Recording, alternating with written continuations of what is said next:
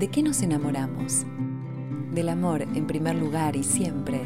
Y los amores están atravesados por historias.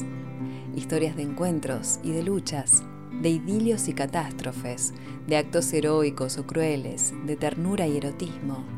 Nuestras historias te van a conmover y todo lo que nos conmueve nos transforma. Historias que enamoran, un podcast de libros de Penguin Random House Grupo Editorial.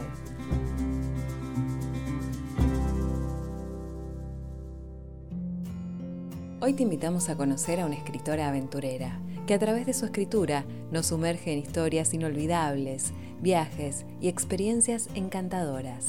Hacemos un repaso por la obra de Gloria Casañas para detenernos en la visita a una casa muy especial.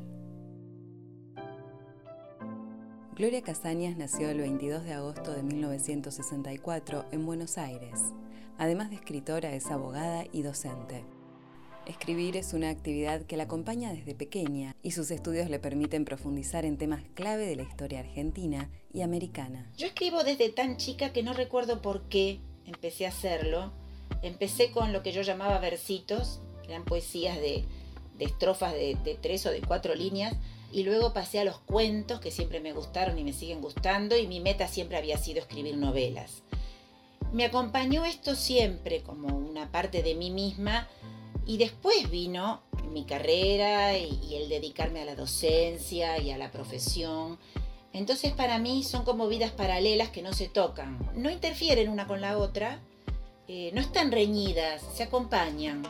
Yo nací haciendo una prácticamente y agregué la otra y voy con las dos hacia adelante y siento que no son incompatibles. En las dos está muy presente la palabra, eso les da armonía la palabra ahí está presente en, mi universo, eh, es un universo de palabras.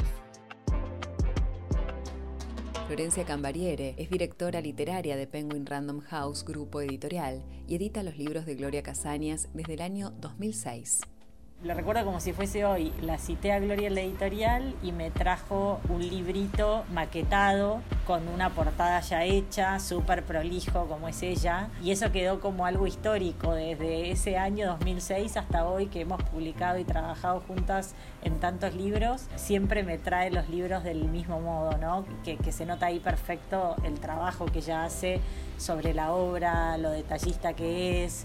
Y bueno, y ahí fue en Alas de la Seducción, que la novela ya se llamaba En Alas de la Seducción. Y recuerdo que me la llevé a mi casa, la leí a la noche y no pude parar. Y le dije al que entonces era mi jefe, voy a contratar esta novela porque es una escritura absolutamente adictiva y un placer de leer y la publicamos al poquito tiempo. Las novelas de Gloria Casañas recrean las costumbres de una época y sus personajes se pasean entre la ficción y la realidad en un delicado equilibrio que la autora logra con sutileza. Gloria investiga muchísimo y no se la puede, si bien el género romántico, yo siempre digo, las autoras románticas son las que más trabajan y estudian antes de escribir una novela sobre todo las que se dedican a lo histórico. Yo siempre digo, los libros hay que trabajarlos y Gloria es una arquitecta de la literatura en ese sentido y ella los trabaja visualmente, estudia durante años, se la pasa leyendo, viaja a todos los lugares donde transcurren sus novelas, entonces se entiende que te está contando desde el lado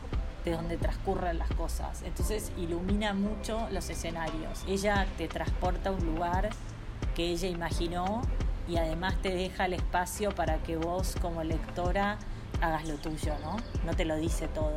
Tiene esa ecuación perfecta entre llevarte de la mano y dejarte imaginar, que es el viaje que uno tiene que hacer como lector en cada libro.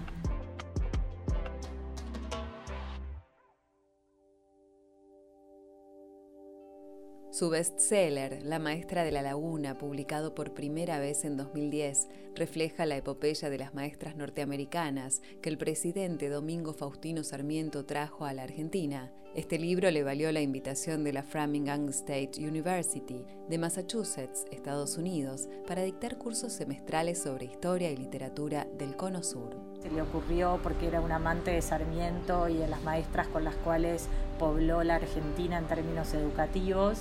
Se le ocurrió hacer una historia, inventar una de esas maestras pero basándose en la realidad de esas 32 maestras que vinieron al país con, de la mano de Sarmiento. Y ahí recuerdo perfecto que firmamos el contrato con el título La Maestra de la Laguna porque era descriptivo, no se nos ocurrió un título para la firma y era La Maestra de la Laguna. Fue una maestra que en vez de quedarse en lo que era la ciudad de Buenos Aires en ese momento, se fue un poco más lejos, ¿no? Fue más aventurera.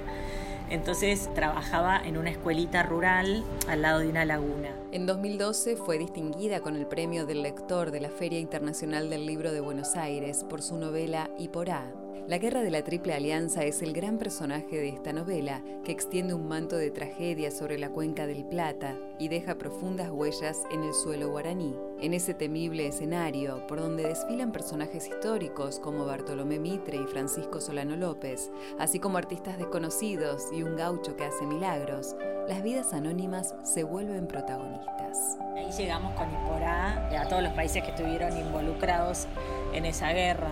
Entonces en Perú fue un éxito, en Paraguay fue un éxito, ni hablar en el interior del país, de nuestro país. Y esa novela fue todo un desafío porque narrar una guerra larga implica un trabajo enorme, entonces ahí trabajamos mucho juntas la edición, ¿no? Dónde la cortamos, dónde no, hasta dónde llegar, porque cuando hay elementos de la historia tan fuertes, esos elementos de la historia son un protagonista más. Me gusta definirme como escritora aventurera porque me gusta no solo vivir las aventuras de mis personajes como si fueran propias, sino también ir a los lugares donde esas aventuras ocurren hago lo que se llama trabajo de campo, que es no solamente visitar el lugar, recorrer los sitios históricos, visitar a lo mejor museos o casas, sino hablar con la gente. Hablar con gente que tiene recuerdos o que ha heredado cosas de esas historias que yo quiero contar. Recuerdo ahora una experiencia mientras escribía Iporá, que yo viajé bastante mientras escribía Iporá, una experiencia muy linda por la calidad de la gente que me recibía en sus casas. No me conocían, no sabían más que lo que yo les decía, que era que iba a escribir una historia sobre la guerra contra el Paraguay, me hacían pasar a sus casas, me mostraban los recuerdos de la guerra que habían heredado de sus ancestros. Por ejemplo, balas de cañón que habían quedado entre las dunas, mapas trazados a mano con tinta china. Eh, recuerdo una casa en Corrientes que tenía en el porche, a la vista de quien quisiera pasar los mosquetes usados, colgados como si fueran macetas, los mosquetes usados durante la guerra. Fue una confianza tan grande, una hospitalidad tan, tan increíble que yo me llevé eso como un tesoro para escribir mis historias. La verdad que eso es algo que me da siempre una gran satisfacción. Y bueno, me renueva un poco la, esperanza y la fe en el ser humano que es capaz de tantas cosas malas, pero también de tantas cosas buenas. Gloria Casañas vivencia las aventuras que lee y al escribir busca reflejar a través de sus personajes historias y escenarios. En el huerto de las mujercitas es fruto de sus viajes a Massachusetts en un recorrido que la llevó desde Boston hasta los históricos sitios ligados a las luchas de la independencia de los Estados Unidos. Rememorando mis lecturas de antaño, yo me doy cuenta que cuando uno lee de chico devora los libros no repara en el autor, solo en el nombre, pero no repara en él como persona. No sabemos nada de ese autor, no conocemos su historia, su padecimiento, su entorno, la época que vivió. Nos interesa la trama. Y en eso el, niño es ansioso, quiere saber qué pasa y, y si bien identifica a los libros por su autor, no tiene un conocimiento cabal de ese autor. Pero uno de grande cambia en ese sentido. Pasa lo mismo que con las películas. De chicos vemos películas y disfrutamos de los personajes y de las aventuras, pero no sabemos nada del director. Cuando somos grandes nos interesa también saber quién dirigió esta película que tanto nos gusta. Y a mí me pasó eso cuando viajé a Massachusetts. En realidad, yo seguía teniendo en mi recuerdo a Luisa May Alcott camuflada por mujercitas. No tenía eh, ese conocimiento profundo de su persona. Pero en este viaje que hice en 2014, donde por azar encontré la casa donde habían vivido los Alcott y donde Luisa May Alcott escribió Mujercitas, Orchard House, ahí se me despertó un panorama, o se me abrió un panorama que yo no, no había imaginado Y, entré en ese portal de la vida de Luisa May Alcott para encontrarme con, podríamos decir, la otra Luisa o la verdadera Luisa, la que nunca había conocido. Esa persona eh, tan original en su pensamiento, en su carácter, con tantas eh, ilusiones y padecimientos, con un sufrimiento oculto, eh, con virtudes morales que la destacaban, la destacaban del resto de la gente en general, aunque en su familia y en el ámbito en el que ella se movía, esas virtudes eran lo corriente. Pero para mí fue un descubrimiento, fue, fue conocer realmente a Luisa May Alcott y eso inició mi deseo, primero de contarlo, yo quería que mis lectores supieran lo que yo había descubierto, que, vieran, em, me imaginaba que la mayoría había leído Mujercitas y sus secuelas, pero quería que supieran quién era Luisa May y no tenía todavía definido cómo lo iba a hacer. Empecé dando algunas em, ideas por cuentagotas, así sueltas, ¿no? En la página eh, de Facebook, pero en realidad yo quería hacer algo más grande, quería presentar algo completo. Y hice un segundo viaje, años después, pero ya con ese propósito, de visitar de nuevo Orchard House, de hablar con la gente que dirige la casa museo, de conseguir material bibliográfico y de recorrer todos los lugares por los que había estado Luisa May Alcott. Y ahí sí me aparece la, la forma en la que yo podía presentar la vida de Luisa, las circunstancias de la época de Luisa y también hacer una novela donde Luisa fuera el personaje también, fuera protagonista. Eso, eso me, gustaba porque siempre eh, quiero eh, escribir historias, siempre quiero contar historias. Y a veces a través de las historias cuento cosas ciertas, cosas reales. Luisa también contó cosas ciertas en Mujercitas. Eran las vivencias de su familia, disfrazadas, disimuladas, sutilmente entrelazadas con la ficción, pero lo que aparece en Mujercitas es lo que vivió la familia Alcott también. Con 12 novelas publicadas y 800.000 ejemplares vendidos, Gloria Casañas es hoy una referente de la novela histórica y romántica de América Latina. Hoy presentamos En el huerto de las mujercitas. Mediados del siglo XIX, Annalisa Clemens llega a Concord, un histórico pueblo de Massachusetts, en compañía de su tía, huyendo de la guerra de secesión. Lectora empedernida, Annalisa busca refugio a sus pesares en los libros y halla una extraña coincidencia entre sus sentimientos y los de las hermanas March, de la famosa novela Mujercitas. A través de un manuscrito descubre que aquel lugar no es el apacible pueblo que parece, y la intriga por saber a quiénes se refiere el anónimo autor de esas páginas la conduce a adentrarse en las colinas y a conocer a Justin, un joven de carácter y modales por completo opuestos a los de su antiguo prometido. Su afán de vivir aventuras la empuja hacia Orchard House, la casa de las mujercitas de la novela de Luisa May Alcott en ella, Analisa encuentra no solo la respuesta a sus incógnitas, sino una revelación que cambiará su vida para siempre. En el huerto de las mujercitas rinde homenaje a una escritora que evadió los esquemas de pensamiento reservados a las mujeres de entonces, se atrevió a desafiar las convenciones y dejó una profunda huella tanto en sus lectores como en otros escritores. En el huerto de las mujercitas, una novela de Gloria Casañas.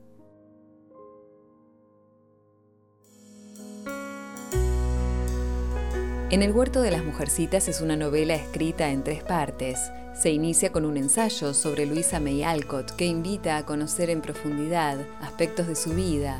Sigue con una trama de ficción, en la que la propia Luisa aparece como personaje y hacia el final encontramos el diario de viajes en el que Gloria Casañas cuenta su propia vivencia al visitar la casa de la autora de Mujercitas. Para mí, eh, en el Huerto de las Mujercitas lo tiene todo porque reconstruye una época de la literatura, un espacio que es Nueva Inglaterra, una escritora real que vuelve como, como amiga de uno de los personajes principales de la novela. Lo tiene todo porque tiene el rigor histórico perfectamente ficcionalizado como, como fondo, tiene personajes entrañables, te alumbra una época importante de la historia de, de Estados Unidos y también de la literatura universal. Entonces, tiene tantos atractivos que lo tiene todo. Para Gloria, Luisa May Alcott ha sido una referente a quien admira como escritora y como mujer de ideas. Yo creo que tuve en Luisa May Alcott una permanente inspiración para escribir, que es algo que descubro que le pasó a mucha gente que escribe actualmente y que leyó Mujercitas, despierta ¿no? ese deseo de escribir la propia historia, la propia novela. Eh, yo leí también toda la secuela, ¿no? toda la, ristra de novelas que siguieron a Mujercitas y eso me dio a mí mucho material para construir mis propias eh, novelas, mis propias historias Solo que cuando yo terminaba una de aquellas novelas, eh, también terminaba la mía, en el sentido de que la dejaba inconclusa. Entonces empezaba otra lectura y otra novela. Era una sucesión de novelas inconclusas en aquel momento que es, la infancia, ¿no? Eh, creo que a mí eso me sirvió como un ejercicio de escritura. Yo no, no, no lo pretendía ni nada, pero visto así a la distancia, en perspectiva, me parece que eso fue mi ejercicio, mi propio taller de escritura, porque yo copiaba el estilo de lo que leía, copiaba al autor que leía. Y uno no se da cuenta y en eso hace también una práctica, ¿no? Lo, sé ahora de grande, me doy cuenta. Pero en aquel momento era nada más que la pura pasión de escribir algo igual. Yo quería escribir algo igual a eso que estaba, que estaba leyendo. Así que eso fue el efecto, el impacto que me provocó Luisa.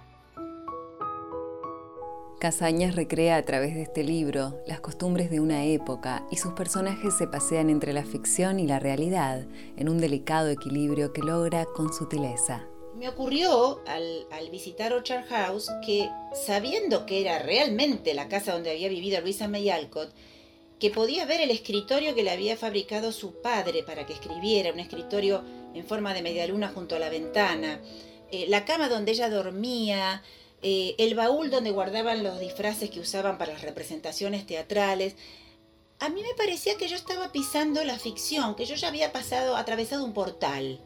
Y ya no era, no era tan, tan cierto dónde estaba el límite entre la realidad y la ficción. Había como un borde difuso y esa sensación fue mágica. Caminar por, el interior de Orchard House, subir la escalera, escuchar el ruido que hacían mis pies sobre los tablones de, la escalera, ver el armonio en el que la hermana Beth eh, tocaba, eh, rememorar todas las escenas, porque uno se lo sabía ya de memoria el libro, se produce una especie de chispazo mágico, como si entonces uno fuera, fuera una persona real, pero también fuera un personaje. Entonces todo era cierto, todo lo que yo había vivido leyendo era cierto y estaba ahí. Fue una cosa extraordinaria. Mujercitas ha sido y es un libro que deja huella en sus lectores.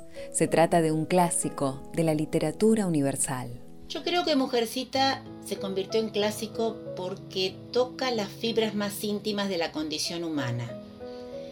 Yo la leí en todas las ediciones posibles que cayeron en mis manos a lo largo de los años. Me doy cuenta al leer la versión completa de Penguin Random House que había sido muy edulcorada y simplificada la prosa de Mujercitas.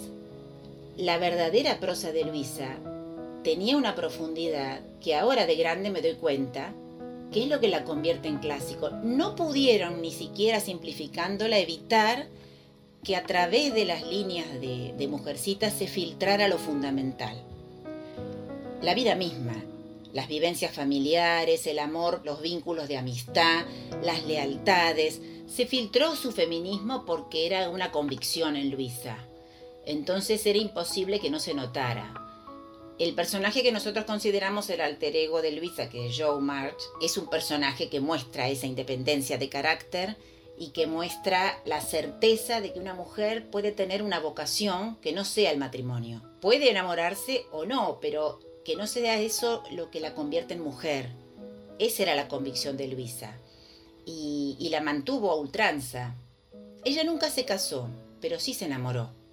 Pero no quiso eh, resignar esta vocación que tenía de escribir algo trascendental. Y lo logró. Yo creo que hoy en día cualquier niña, más chica o más grande, puede disfrutar de, de Mujercitas completo y encontrar lo mismo que encontramos los que la leímos en otro momento. Creo que eso es lo que le da la, la condición de clásico y que quizá Luisa misma ni lo esperaba, ¿no? Fue una sorpresa hasta para ella. Ella dijo, al final son vivencias nuestras. En el huerto de las mujercitas transcurre en aquel tiempo y en el mismo lugar donde vivieron los Alcott, hacia la segunda mitad de 1800. La propia Luisa aparece en la historia como personaje. A través de ella conocemos el entorno de Concord, en Massachusetts, sus vecinos notables y su paisaje bucólico, del que la protagonista del libro, Annalisa Clemens, podría haber formado parte. Yo busqué crear un personaje femenino que de alguna manera comulgara con el espíritu de Luisa May Alcott, que fuera muy lectora, que viviera las lecturas como, como aventuras y que tuviera coraje para emprender aventuras también, porque si no, no me iba a permitir lograr que Luisa May como personaje se interesara en ella. Tenía que tener algo propio de Luisa como para que ella se reflejara y le pareciera eh, alguien a quien merecía la pena tratar, porque era bastante huraña Luisa. Entonces Annalisa Clemens, que tiene el apellido Clemens en homenaje a Mark Twain, Annalisa Clemens tiene esa, esa peculiaridad. No es igual a Luisa en todo, pero tiene algunos rasgos que la convierten en, alguien interesante para Luisa May Alcott cuando la conoce. Y que le, le den ganas de volver a verla, de contarle cosas, de ponerla un poco bajo su ala para aconsejarla. Quería lograr ese vínculo, para contar cosas de Luisa a través de la propia Luisa. Siempre y antes que todo yo quiero escribir una novela, entonces quiero que se sepan las cosas a través de los personajes. Si Luisa es un personaje, me permite a mí contar cosas de Luisa, de sus sentimientos, de sus temores, sus realidades, de boca de la propia Luisa. Gloria disfruta de meterse en la piel de los personajes y a través de su escritura nos sumerge en sus universos. La escritura de Gloria en términos de estilo es exquisita. Es un placer recibir una de sus novelas porque escribe tan bien que puedo concentrarme en la estructura, que es lo que un editor más disfruta.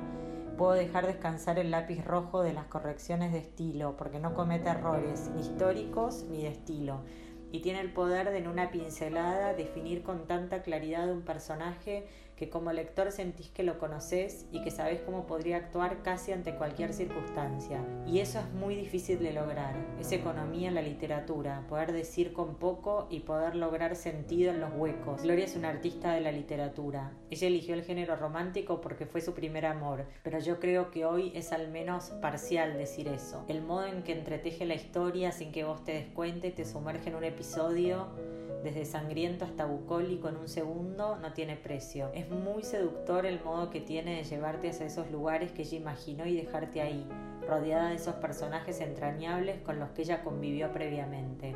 Porque trabaja las novelas muchísimo, entonces cuando se siente escribir es una maestra, tiene mucho trabajo hecho antes.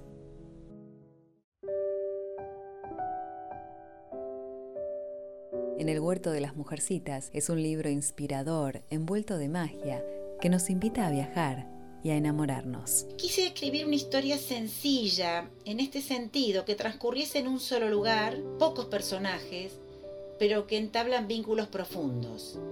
Eso me interesaba. Me interesaba profundizar los sentimientos, las ilusiones, que hubiera una historia detrás que ya los excediera a los personajes, pero que ellos fueran testigos de esa historia, todo eso me, me, ilusionó mucho. Me enamoré de la posibilidad de contar eso, una historia sencilla por tener pocos personajes, por transcurrir en un solo lugar que además es un pueblo, pero que debajo de todo eso sencillo y en apariencia modesto o apacible hubiera turbulencias. Para mí todo eso es novelesco y ya solo de imaginarlo, ya eso me enamora en el huerto de las mujercitas de Gloria Casañas.